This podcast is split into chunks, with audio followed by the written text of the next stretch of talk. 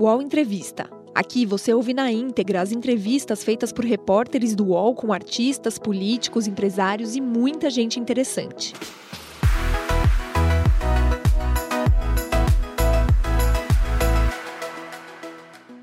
E o nosso entrevistado desta segunda-feira é o prefeito da cidade de Belo Horizonte, Minas Gerais, Alexandre Calil. Reeleito em primeiro turno para o mandato como prefeito de Belo Horizonte, Alexandre Calil entrou na vida pública como alguém que fazia política apenas dentro de campo. Foi presidente do Atlético Mineiro entre 2008 e 2014 e conquistou títulos importantes como a inédita Libertadores, a Copa do Brasil, além da Recopa Sul-Americana e três campeonatos mineiros.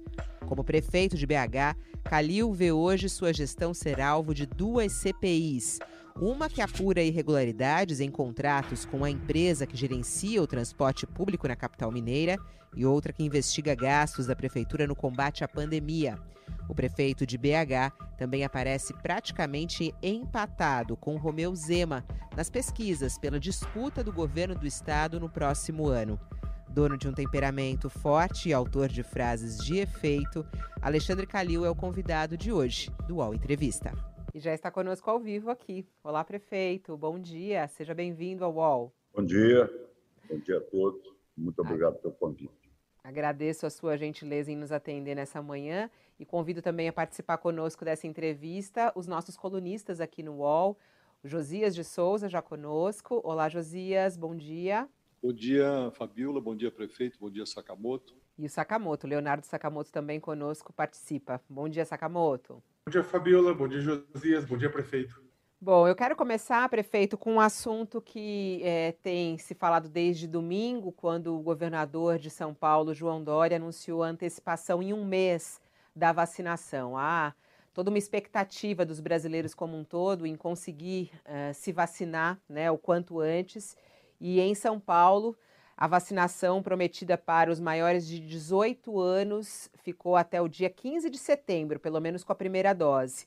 Conversando agora há pouco com o ex-diretor da Anvisa, Dr. Gonzalo Vecina, ele me disse que esse anúncio é possível pelas contas feitas. O governador João Dória fez contas e por isso anunciou que todas essas vacinas vêm do governo federal. Queria saber se o senhor fechou já as contas aí da Prefeitura de Belo Horizonte e se sabe também pelo trans, pela transmissão aí das vacinas, né, pela distribuição das vacinas do governo do estado de Minas Gerais, quando que uh, os moradores de BH poderão ser imunizados? Olha, nós estamos fazendo uma conta de um censo de 10 anos atrás, né? Então, nós não sabemos com exatidão o, o, o que vai ser a vacinação em Belo Horizonte, mas é, a questão é a chegada da vacina. Eu acho que as, as grandes capitais vão praticamente se vacinarem proporcionalmente na mesma época, né? E a questão de vão chegar as vacinas, eu pessoalmente só acredito na vacina quando chega aqui na central da minha cidade. Então, eu acho que, que sem né? que me parece que nem o de agora vai ser feito. E, e sem a certeza da vacina, é muito difícil você fazer uma previsão. Acho setembro uma data muito razoável, né? mas não é uma questão de conta, é uma questão de vacina no braço. Nós não temos problema de fila, nós não temos problema de condicionamento, nós não temos problema de rede de distribuição, temos capacidade de vacinar 30 a 40 mil pessoas por dia. Então, o problema de Belo Horizonte não é conta, é vacina. Agora, eu acho que setembro é, uma, é, é um número bem razoável. Mas o senhor, o senhor recebe né, o informativo do Ministério da Saúde sobre a distribuição das doses. É, é possível fazer esse cálculo, essa previsão, para poder fazer o anúncio para a população? Não. Olha, dentro, dentro do que nós estamos recebendo, é o que eu te disse. Proporcionalmente, todas as capitais devem bater o mesmo número, porque é sobre o censo de, de até 18 anos, e se for cumprido, ninguém vai fazer milagre, né, gente? vamos, vamos. Ninguém vai vacinar antes de ninguém. O que precisa é vacina no braço. Se tem vacina, nós temos uma rede de distribuição robusta. Vai ser quando será. Prefeito, ah, mas... repito, desculpa. Não, não eu, eu peço desculpa, mas é que o senhor falou que ninguém vai fazer milagre tem prefeitos e governadores é, anunciando, fazendo anúncio atrás de anúncio é, de antecipações, né? O senhor acha que nesses casos é, o pessoal está prometendo milagre? Ué, mas eu não sabia que o prefeito tinha autonomia de antecipar a vacina, não. Se você me, me, me der esse caminho, eu vou tentar antecipar. Eu vacino até o mês que vem a população de Belo Horizonte. Então, estou muito aflitos, sabe? com muitas promessas. E eu prefiro dizer o seguinte: a vacina que chegar em Belo Horizonte, seja ela qual for, nós temos estrutura para colocar no braço da população de Belo Horizonte. E com muita tranquilidade. Né? Nós hoje temos mais de quase 200 postos de vacinação, o que não é pouco. Então, para que anunciar a data da vacina? para que anunciar a data da vacina? Para a pessoa ter uma esperança? Não, aqui é o seguinte: chegou a vacina, vai estar no braço do, do, do Belo Horizontino. O senhor, então, não acha, o senhor não acha importante, prefeito, desculpa, mas o senhor não acha importante anunciar a data da vacina? Eu que ainda não tomei a minha dose, eu estou ansiosa para tomar a minha dose, eu, eu, quero muito saber qual é a possibilidade de eu tomar a dose, porque a gente está sem fazer planos na nossa vida há muito tempo. Né? E a, a, vacina traz muita esperança de transformação da nossa vida. O senhor não acha importante, por exemplo, o cidadão de Belo Horizonte saber quando que ele vai tomar a dose dele? Importantíssimo. Desde que me afiancie que a vacina vai chegar. É muito melhor você acompanhar o dia a dia da vacinação da sua cidade do que você receber uma mentira na cara que vai ser vacinada no mês tal, no dia tal, e o político ficar com cara de mentiroso, porque o IFA não veio, porque o avião quebrou, porque xingaram o, o, o, o embaixador, porque fizeram, aconteceram. Então, quer dizer, não tem essa importância toda, porque você não vai fazer nenhum grande plano do jeito que a vacina está chegando no Brasil. Prefeito, então, nós estamos falando aqui de nós estamos falando de vacina e de mentira, né? É, estamos vivendo um momento agora meio sui generis, porque o, o presidente da República está percorrendo o Brasil, dizendo que vacina é experimental e pregando o fim do uso de máscara, ou a flexibilização do uso de máscara, né? E eu assisti uma live da qual o senhor participou se não me engano, foi promovida por uma entidade chamada Central de Sindicatos Brasileiros, em abril. Estavam lá o senhor, estava o Ciro Gomes, estava o Henrique Mandetta, outras pessoas que não me lembro agora. Nessa live, o senhor disse, se não me falha a memória, que é desumano falar de eleição no meio da pandemia. O senhor disse que o povo está meio de saco cheio de político que não sabe o que fala. O presidente Bolsonaro, na prática, ele está fazendo uma campanha eleitoral, né? está percorrendo o país é, fazendo passeios de moto e comícios ao final, e diz esse tipo de coisa que a gente está conversando aqui. Né?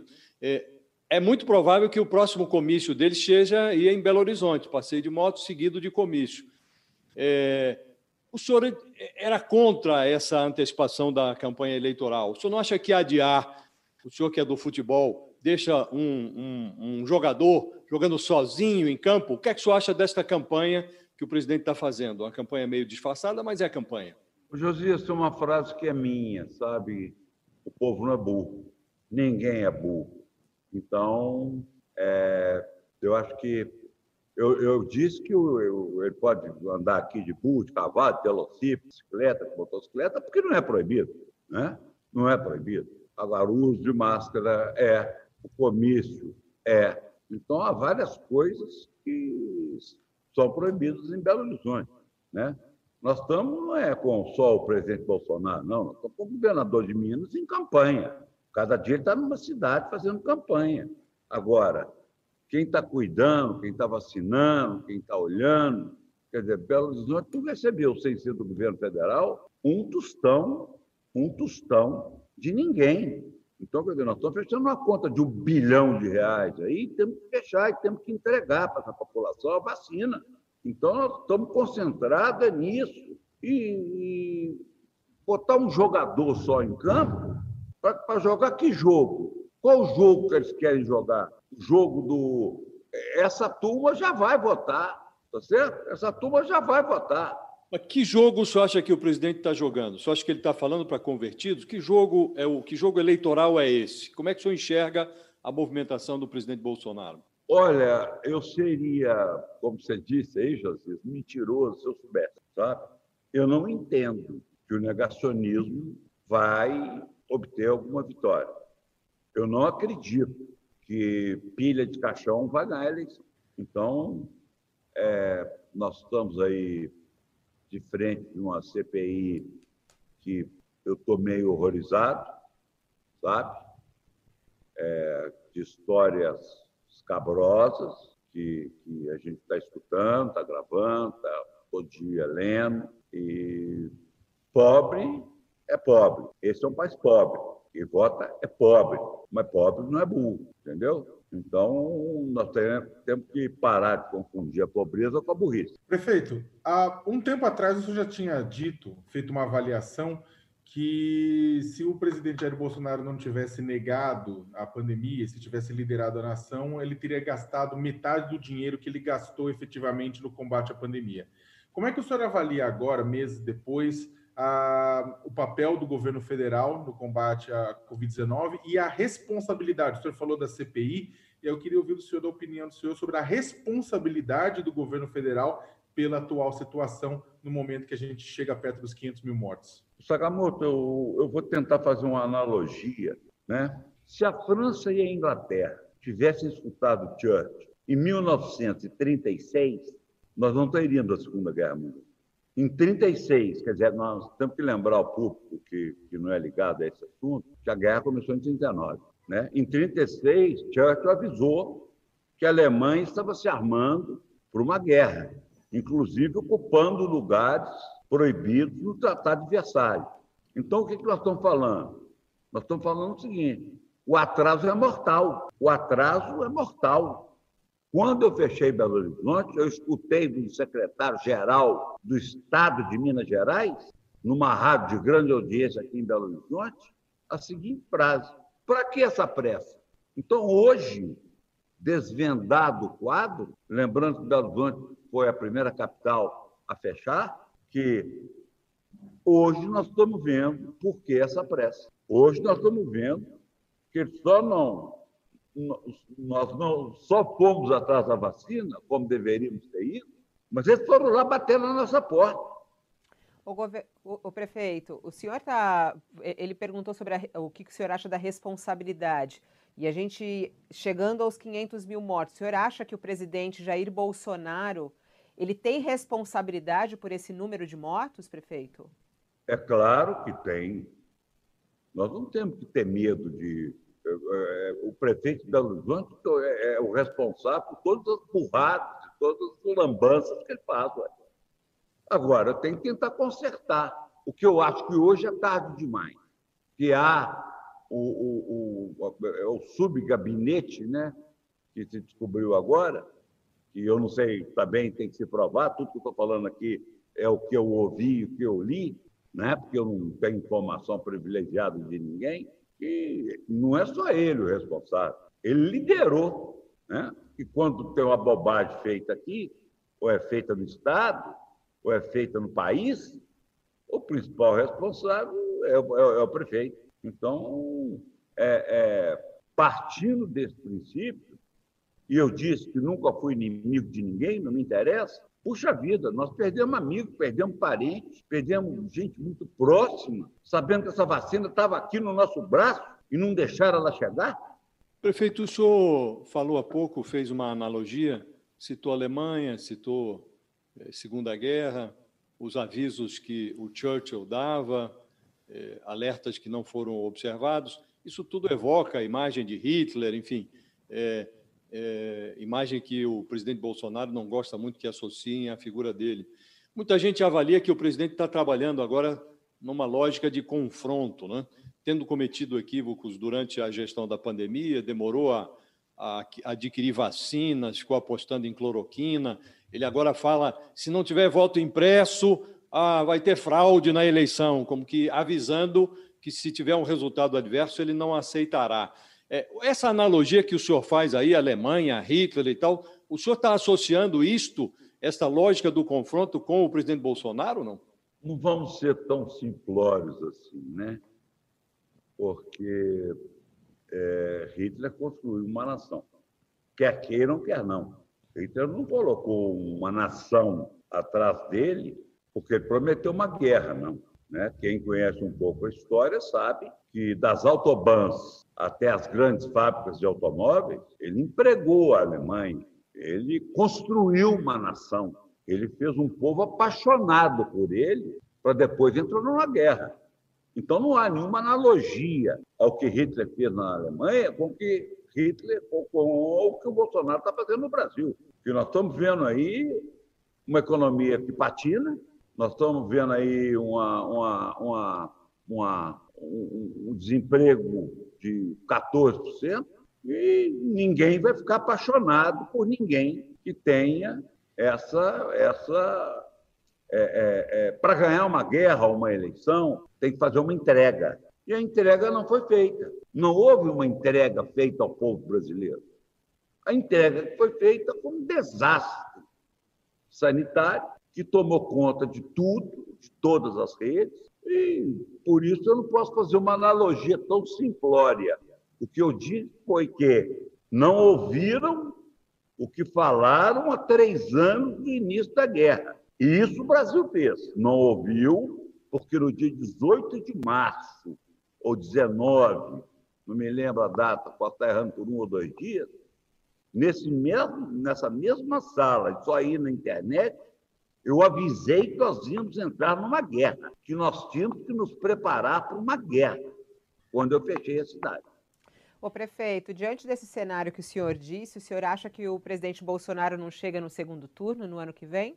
Olha, eu não sei os candidatos, não conheço, né?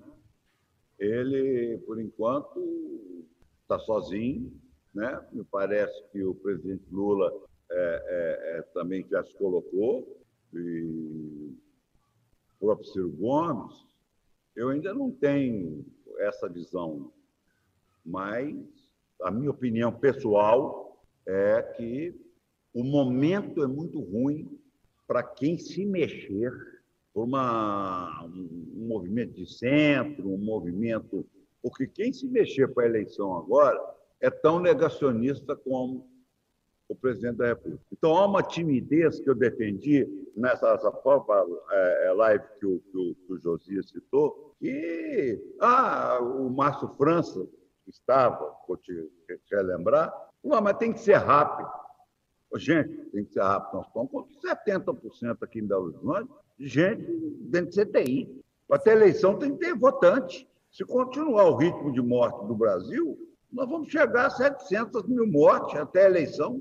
Portanto, o senhor não concorda, prefeito, é, pelo, pelo raciocínio que o senhor desenvolve, o senhor não enxerga risco é, nessa ultrapolarização que alguns enxergam, ah, Lula de um lado, é, Bolsonaro do outro, e o centro desarranjado, né? não, sem nenhuma unidade. Isto, a seu juízo, não é nenhum problema. O senhor acha que não é hora de discutir isso, não é hora de organizar esse centro político de tal sorte a oferecer ao eleitorado uma alternativa. Porque eleição é como um self-service ali, né? Ninguém pode escolher o que não está na mesa, né? É, o senhor não acha que está desorganizada a mesa, não, né? Não, eu acho que os interessados deviam até se organizar, tá? Eu só não acho que isso é pauta para pôr na imprensa agora. Né? Perfeito. Mas a, ah, seguindo o que o Josias está perguntando, e eu sei que o senhor, eu já até imagino que o senhor vai responder por conta disso, mas enquanto temos em, em, em Minas Gerais uma, um empate nas pesquisas, na última pesquisa Atlas, entre o presidente Lula e o, ex-presidente, e o presidente Bolsonaro, entre 35% e 34%, temos uma situação também praticamente de empate técnico entre o senhor e o governador Romeu Zema, com relação à sucessão é, do, do, do, governo estadual.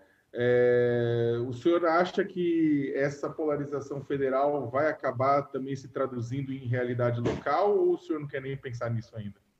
Não, eu não quero. Né, a, notícia é boa. Sabe por quê, Sakamoto? Eu não saí da, da, prefeitura. Eu não dei um passo. Eu não pude visitar uma creche, uma favela. Eu não pude ver. Eu, eu fiz 16 centros de saúde. Não saí para visitar nenhum. Estou fazendo uma obra vultuosa, o famoso Vilarinho, onde é que se matava gente. Não pude visitá-la sabe? Eu só tomei uma vacina por enquanto, uma, uma dose, não tomei a segunda, né? Que eu sou da faixa dos 62 anos e já tomei uma, uma dose e vou tomar a segunda quando, quando me parece que é em julho. Mas é, é, que todo mundo tem que tomar, né? Não adianta tomar uma dose só, porque não vai valer de nada, vai morrer do mesmo jeito, vai ter o tubo na garganta do mesmo jeito. Então todo mundo tem que tomar a segunda dose. Então, é, é eu não, não, Você vê o seguinte: quem está fazendo campanha desesperadamente está arrancando um empate. O Agora, povo que entrega. Você está falando do governo, do governo Zema. Os dois. Estou falando dos dois. Do Zema e do Bolsonaro. Há dois empates.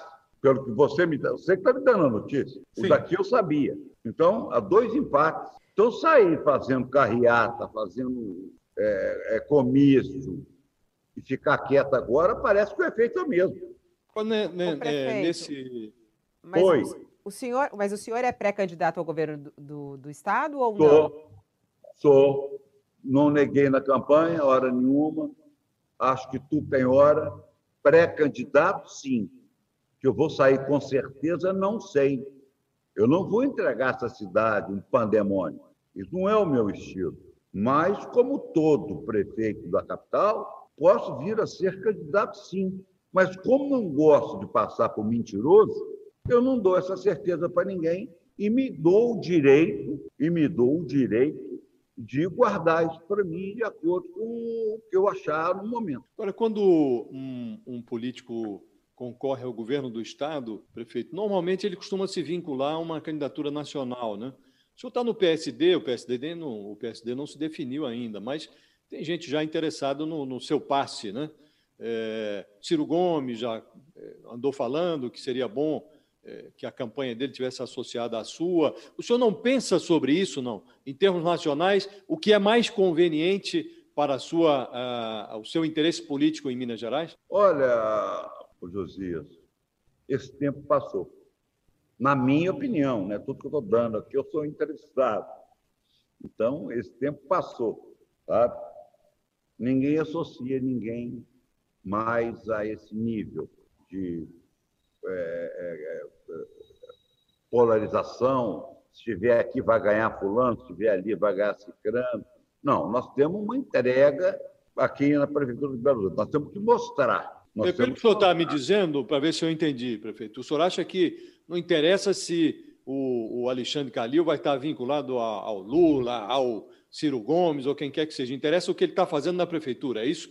Isso é uma nova política que ninguém entendeu. Eu não dei um passo na rua, um passo em um quarteirão durante a minha campanha de reeleição. Eu fiz um programa de televisão onde todas as entregas feitas em quatro anos foram amplamente mostradas para a população de Belo Horizonte. Não promessas, entregas. Né? Então, é claro, é, não vamos radicalizar essa, essa parte mas também me dou o direito de esperar. Também me dou o direito de esperar. Porque nenhum deles, sem exceção, veio aqui, nem na primeira e nem na segunda eleição, me ajudar a ter votos. então, eu não tenho compromisso com nenhum deles. Se ficar no segundo quando... turno, se ficar no segundo turno Lula e Bolsonaro, o senhor vai do quê? o, o, o, o, o, o Fabiola, Vota secreto. Ah. Jura? nem sempre. Ué, é. impresso, mas Oi? é secreto. Mas o senhor não quer nem dar uma pista aí? Todo mundo já tem. Mas fala aqui pra gente, tá todo mundo ao vivo no Não, voto é secreto. Você tá querendo violar o meu voto? Não, eu tô perguntando, na maior gentileza, não, se o senhor não, sentir Fabiola, vontade, o senhor fala. Isso é crime. Isso é coisa do coronel, de coronel antigo lá no Nordeste, ué. Você está querendo violar o meu voto. Eu, prefeito, é, continuando bem, seguindo um pouco também nessa, nessa linha, é, o, o, senhor, como bom mineiro, e todo, todo político mineiro diz que conversar nunca dói. E no dia 25 de maio, o senhor conversou com o ex-candidato a presidente da República pelo PT, Fernando Haddad, o ex-prefeito de São Paulo. O que, que vocês conversaram? Não, ele veio falar realmente de, de, de 21 desse ano, da preocupação de tudo que estava acontecendo no país. Isso é verdade. Tá? A conversa foi sobre isso. E, e de mais a mais, conversei com o Lupe, que veio aqui me visitar, conversei com o Bolsonaro duas vezes, que veio me visitar aqui na prefeitura, antes de ser presidente da República, obviamente. E, e, e se o Lula quiser fazer uma visita, também será muito bem recebido. Então, conversar sobre, sobre tu, eu gosto de, de, de ouvir, de aprender, principalmente são homens mais vividos, não disputaram mais, mais, mais eleições, então eu não tenho nada a perder. Mas o... eu acho. Hum. Oi? Não, pode, pode concluir, perdão, desculpe.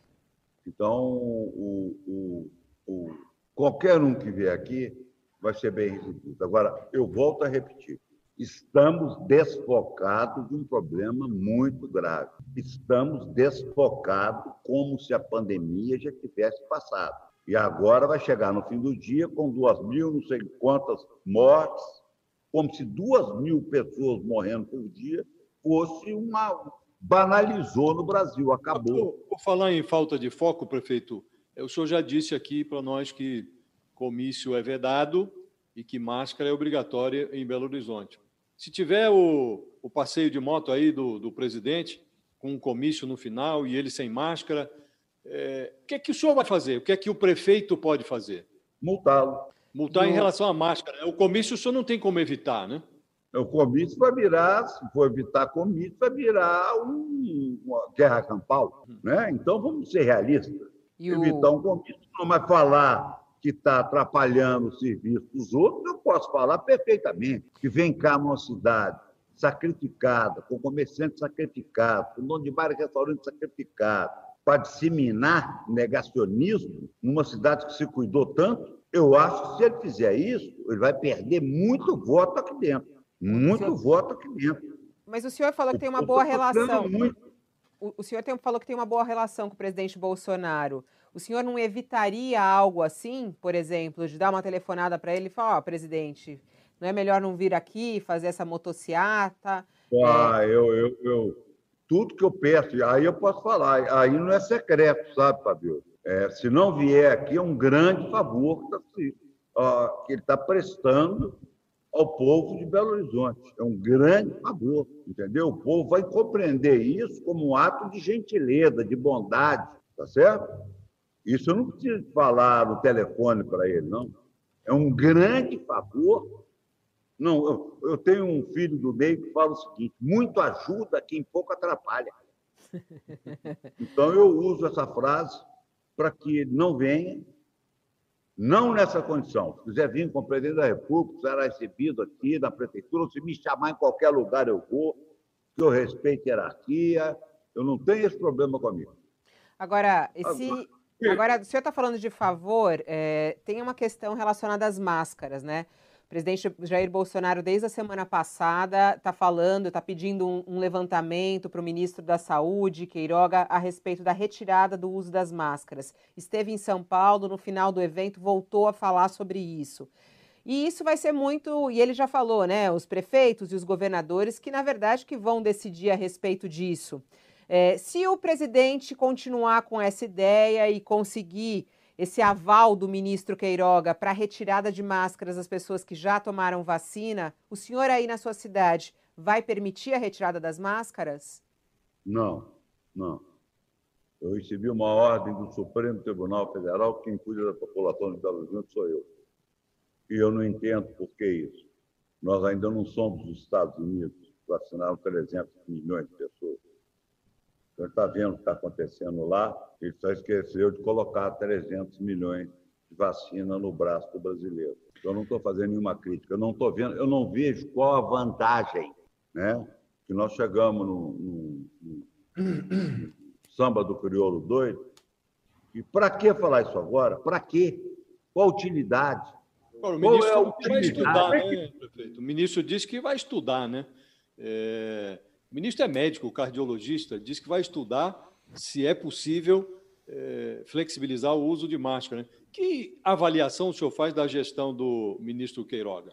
Ô, Josias, o ministro está completamente acuado. Né? Um médico falar que vai estudar a retirada de máscara, é, e, e, disso eu entendo, porque tem em casa, né, filhos e noras médicas, é, é uma barbaridade absoluta.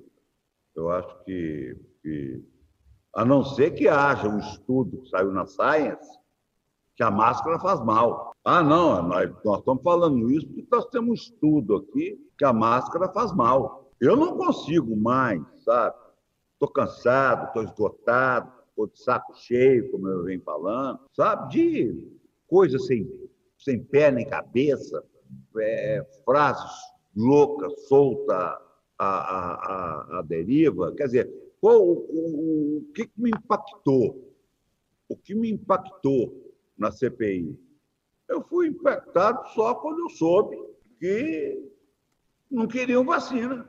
O resto que está falando mentira, que falou aquilo, que mentiu aquilo, o resto não me impactou em nada. Quando eu soube que, que o Butantan viraram a cara para o Butantan, que bateram lá em Washington para oferecer, e agora nós estamos ajoelhados no pé dele, pedindo, pelo amor de Deus, uma esmolinha, isso aqui é impactante, isso aqui tem que ser explicado. Washington, o senhor fala da Pfizer, né? Que seja, foi a Pfizer, no caso foi, mas que seja, o Butantan aqui. Também é. O Butantan aqui. Mas, e é... agora nós estamos comemorando que o IFA está chegando? Pela conta da CPI, é, prefeito, só para ficar claro para quem nos acompanha, pela conta da CPI, o Butantan ofereceu 60 milhões de doses no ano passado, para começar a entregar já em dezembro, e a Pfizer 70 milhões de doses. Então, em tese, o, o governo federal jogou pela janela é, 130 milhões de doses no ano passado. Deu Tilt é o podcast de ciência e tecnologia do UOL. A cada episódio, eu, Guilherme Tajaroli, converso com especialistas sobre os assuntos que realmente importam na ciência e na tecnologia.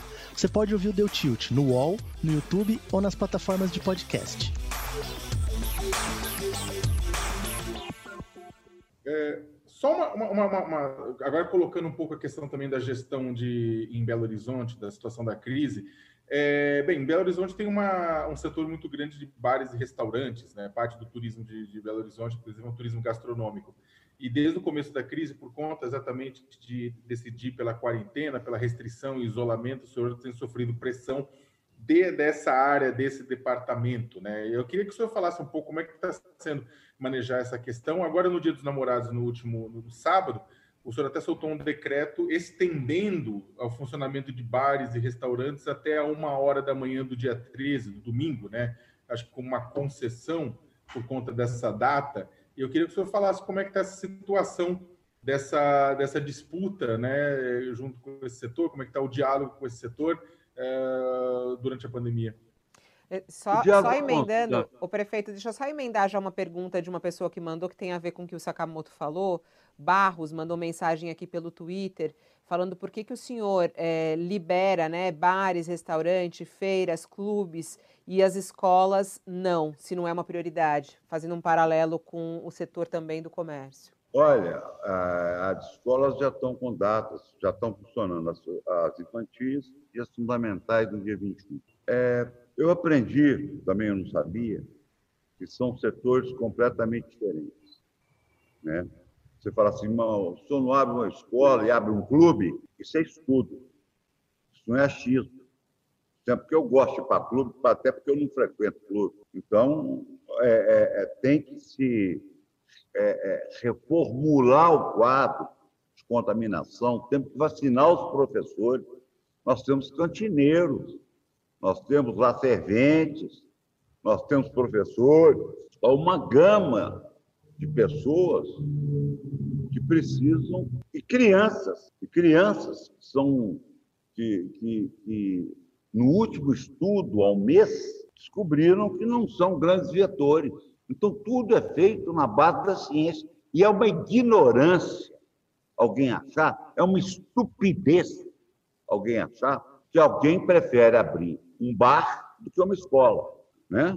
Isso é uma estupidez. Quem, quem pensa isso não passa de um estúpido. É que o cuidado com a escola tem que ser muito maior que com o botequim. Simplesmente por isso. Entendeu? Mas quando o senhor fala então, desse estudo, é qual estudo que o senhor está baseado? Porque há outros estudos falando que a, a, abertura de uma escola é mais segura, porque é possível seguir mais os protocolos do que às vezes no, nos bares, no qual as pessoas estão consumindo sem máscara, falando alto. Na escola você consegue manter e tem também o peso da questão do déficit educacional que nós temos no Brasil e também sobre a saúde mental das crianças, não, prefeito? Não, olha, é, realmente há um estudo recente que o último lugar a ser fechado é recente, viu, Fabiola? É recente. Tem que ser escola, dentro do protocolo. Mas eu quero te falar que, como nós temos três virologistas renomados que conversamos diariamente, esse estudo é novo. Haja visto o abre e fecha das escolas da Europa, né? Nós não podemos perder a memória. Então, agora, com um novo protocolo, está provado que se abrir com protocolos, com cuidado, com tudo, é, é, com vacinas, será realmente o último lugar a ser fechado. Perfeito, mas, mas então, e com relação ao bar, o é, bar... porque o senhor abriu esse, houve essa abertura dessa exceção no final de semana, né? Aproveitando a Não, mas isso aí foi só no dia dos namorados, tá? O bar Mas isso não tem impacto Mas isso não traz um impacto sanitário? Segundo eles, um dia não. Um dia não, tá? o vírus escolhe, prefeito, quer dizer, não, no dia dos não, namorados não, não, não vou atuar, vou ficar escolhe. numa boa. Não, não, o vírus não escolhe, Fabiola. Se você sentar todo dia no botequim até uma hora da manhã, a sua probabilidade, que outra coisa que eu aprendi também é que a estatística e probabilidade trabalham junto com a virologia. Se você ficar todo dia num bar. E outra coisa, dentro dos protocolos, tá? Nós só ampliamos o horário, dentro dos protocolos. Então, a probabilidade estatística também, ô, ô Fabiola, se você sentar todo dia no botequim até uma hora da manhã, que não é o caso, ou um dia só, é, isso não alteraria os números de Belo Horizonte. Prefeito, e nós temos que ter, só um minuto, tá nós bom. temos que ter também, como se diz aqui em Minas, a água com fubá, entendeu? É, é muito difícil. E se eu fosse para trancar a cidade, eu não preciso de orientação médica, não. A chave está na minha mão. Eu tranco, mato todo mundo de fome, entendeu? Que já fiz muito mal a essa população, né? Eu não, né? O vírus já fez muito mal e é uma das cidades que tem menos mortalidade no país. Cidades grandes, com mais de um milhão de habitantes, se não é a que tem a segunda menor, está é, é, tá, tá entre as três que menos mataram. Então, nós temos que ter, botar água nesse fubá e aproveitar que o número não está escandaloso para ajudar um pouco esse povo. Nós temos que ter coração também. Não pode ser o mais fácil para o prefeito, não. Mais fácil é meter a chave e fechar tudo. Prefeito, o... em março, se não me engano, o senhor fez uma declaração, vê como eu estou acompanhando Alexandre Calil, né? É, não me lembro, mas a, a, a, se, é, se não estou enganado, o senhor dizia que fazer àquela altura o, o, a Copa Brasil seria uma aberração. É, agora nós estamos tendo a Copa América. A Copa América, nesse momento, é uma aberração também. É, eu aproveito para lembrar que nós estamos tendo jogo de futebol em Belo Horizonte. Né? Então, o que é a aberração? É Copa Brasil, Copa América e, ao mesmo tempo, temos jogo nos estádios em várias capitais, né, nos campeonatos internos aqui. O senhor continua achando que é uma aberração o futebol agora? É, eu, eu saiu um estudo também, sabe, Josias, que inclusive o doutor Carlos Starr fez junto a, a, a, foi convidado para participar junto à Confederação Brasileira de Futebol. O jogo em si, o jogo em si, ele é muito pouco viral, né? Até porque clubes são muito ricos e é pouca gente e se testa duas vezes por semana, até três. Né? Agora, nós temos que ver o seguinte: ou pode ou não pode. Né? Como é que nós vamos fazer um campeonato brasileiro onde todo mundo topou e o prefeito de Belo Horizonte vai falar assim: olha, é, é esse cinismo e essa demagogia que eu não, eu, eu, eu, eu não, não, não participo. Você, peraí, tu, todo mundo, e de futebol eu entendo, e de futebol eu entendo. Então, quer dizer, eu, eu hoje não entraria no vestiário de futebol. Eu hoje, tá certo? Mas nós estamos lá mexendo com a garotada de, no máximo, até 27, 28 anos, 30 anos, que está sendo testada e cuidada. Estamos sem público, tá certo? Então, eu acho que colocar o futebol nesse, nesse, nesse no rol do transporte público, no rol do, do, do, do da festa clandestina, do, não, não seria justo. O senhor mudou de ideia, então, né? O senhor não acha a Copa América, por exemplo, o senhor não acha uma aberração? Não, a Copa, a Copa América podia ser evitada. Mas por quê? Nós estamos. É, Porque tá... vieram 15 venezuelanos contaminados para o Brasil. Porque aqui tem um protocolo que está sendo seguido. Né? Começou com aquela crise de Corinthians e Palmeiras, se não me engano, e depois acabou o assunto. Começaram a cuidar, aprenderam a cuidar, ou seja, né? E não ia ser aqui, né, a Copa América, né, prefeito? Foi o, o, presidente Bolsonaro que autorizou. Ela não seria realizada no Brasil, não estava previsto no calendário é, futebolístico do Brasil, né? Esse é outro equívoco, que o presidente Bolsonaro não tem autoridade para trazer nenhuma competição esportiva para o Brasil. Né? Quem tem autoridade é o prefeito de falar aqui pode jogar a Copa América, aqui não pode, aqui pode, aqui não pode. Então, esse é outro equívoco. Quem leva a competição não é o presidente Bolsonaro. Botar a, é, é, isso que eu falo que é importante. O prefeito. Botaram na conta dele o que não é dele. E para completar o azar, ainda soube que hoje a Bolívia também está com caso de, de, de, de Covid. Uhum. Então, é, é, é, é, o nosso protocolo, nós podemos ter futebol? Podemos ter futebol. Agora, muito mais importante que não ter a Copa América é não deixar uma companhia aérea entupir um avião. Perfeito. Ah, perdão. Estou falando não é um avião de Copa América, não. Estou falando um avião, um da avião. Gol, da TAM, da Azul, que estão vindo, indo e vindo, entupidos de gente, sem ter o cuidado né, de separar pelo menos uma cadeira do meio. E nisso, isso não tem importância. Aeroporto, você chega no aeroporto, ah, é obrigado duas máscaras. Tá, eu estou com uma só, o que vai acontecer? Vocês vão me prender? Prefeito, a, a, a, CPI, a CPI da. A CPI, desculpe, a CPI da, da Câmara Municipal, instalada na Câmara Municipal de Belo Horizonte, para avaliar os gastos uh, da sua gestão durante a pandemia de Covid-19, está é, solicitando informações à CPI da Covid no Senado Federal com relação a repasses, recursos. Como é que o senhor vê essa investigação? Não, ela é política ou como como é que o senhor está encarando a investigação? O Sakamoto, quando começou a pandemia, é, a primeira ordem que eu dei aqui foi que estava proibido, estava proibida a compra de um parafuso em contrato de emergência. Então, primeiro, Belo Horizonte não teve contrato de emergência. Belo Horizonte não comprou um respirador. Belo Horizonte não comprou um kit de, intubação. Belo Horizonte descobriu antes dos outros que quem salva a vida é gente. Então, esses políticos estão lá fazendo essa palhaçada, vão dar mais uma vez.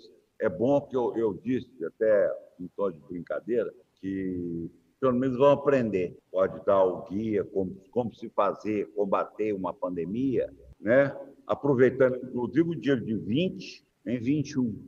Porque aonde se combate pandemia é dentro de hospital, onde tem estrutura pronta, que funciona como hospital. É dentro de tenda, não tenda em guerra. O, o prefeito, tenda senhor, em guerra.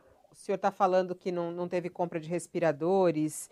É, e tem uma, uma outra investigação, uma denúncia, inclusive, do vereador Fernando Borja, é, em relação à compra de máscaras pela Prefeitura de Belo Horizonte. É uma compra superfaturada no valor das máscaras. Uh, máscaras, foram 630 mil máscaras pelo valor de R$ 3,88, quando que, na verdade, o valor médio ali era de 1,89 aproximadamente. Essa investigação foi feita pelo Ministério Público e também para a Polícia Federal. Queria saber em que pé está essa investigação e como é que o senhor responde a isso. Não recebi nenhuma denúncia, tá certo? Isso é do mandato passado. Agora, deixa eu te falar, superfaturar máscara, 630 máscaras a dois reais, mil máscaras a dois reais, com a montoeira de dinheiro que foi julgado nessa CPI, beira o ridículo, né? E tem mais uma coisa, tá? Se houve, vai para cadeia. Quem fez vai para cadeia. Que esse, esse moço nem é mais, era meu inimigo mortal, nem é mais vereador. Mas que, ó, quem tem medo de Ministério Público, quem tem medo de Polícia Federal é bandido, tá certo? Nunca chegou uma denúncia, nunca chegou nada. Realmente nós compramos máscara. E acho que nem foram 600 e poucas mil, não. Foram 2 milhões de máscaras. É que a denúncia, nós, envolve, nós... a, a, a, denúncia é em relação a esse lote. Agora, é, é interessante isso que o senhor está falando, né? Vai para a cadeia. É, quando o senhor recebe um alerta, e imagino que o gestor público tenha isso, né? Nada está no seu controle totalmente, mas quando vem um alerta como esse, como é que o senhor age? Quer dizer, é, se há essa denúncia feita, o senhor abre uma investigação dentro da Prefeitura de Belo Horizonte, como é que o senhor apura isso para punir o responsável caso isso tenha realmente acontecido? Mas tem que chegar, né? Qual denúncia? Que Polícia Federal? Isso é mentira, isso é fake. Isso é fake, simples assim. Eu não fiz nada porque eu não recebi nada. Nem de Ministério Público, nem de Polícia Federal. É fake news, fake. É notícia fake. Não tem nada para fazer, não, não recebi nada. Teve a compra de máscara, pelo menos, ou não, prefeito? Teve a compra de máscaras em março do ano passado. Foi a única coisa que nós compramos. Mas aí o senhor foi verificar lá qual foi o preço e tal, para ver, porque o senhor está falando com muita certeza que foi fake, né? O senhor já viu ali, então, o preço da, dessa aquisição que foi feita? Olha, eu não lembro. Eu não lembro, mas era o preço de mercado que estava se vendendo e, e, e eu, eu, eu, era de, de, de, pano, né? Era máscaras de pano, num momento muito crítico e, e, era uma quantia perto do que foi, o que custou isso aí, era coisa irrisória. Nós estamos falando de um milhão de reais, de, a conta hoje está em um bilhão. É. Prefeito, deixa eu lhe perguntar. O senhor é, disse numa resposta anterior, teve aí uma conversa com o Fernando Haddad, disse que ele foi aí para conversar sobre conjuntura, as coisas que estão vivendo hoje e tal. O senhor está enxergando no horizonte algum risco à democracia brasileira na atividade do presidente Bolsonaro, nessa campanha extemporânea que ele está fazendo, ou não? O senhor acha que está tudo funcionando direitinho?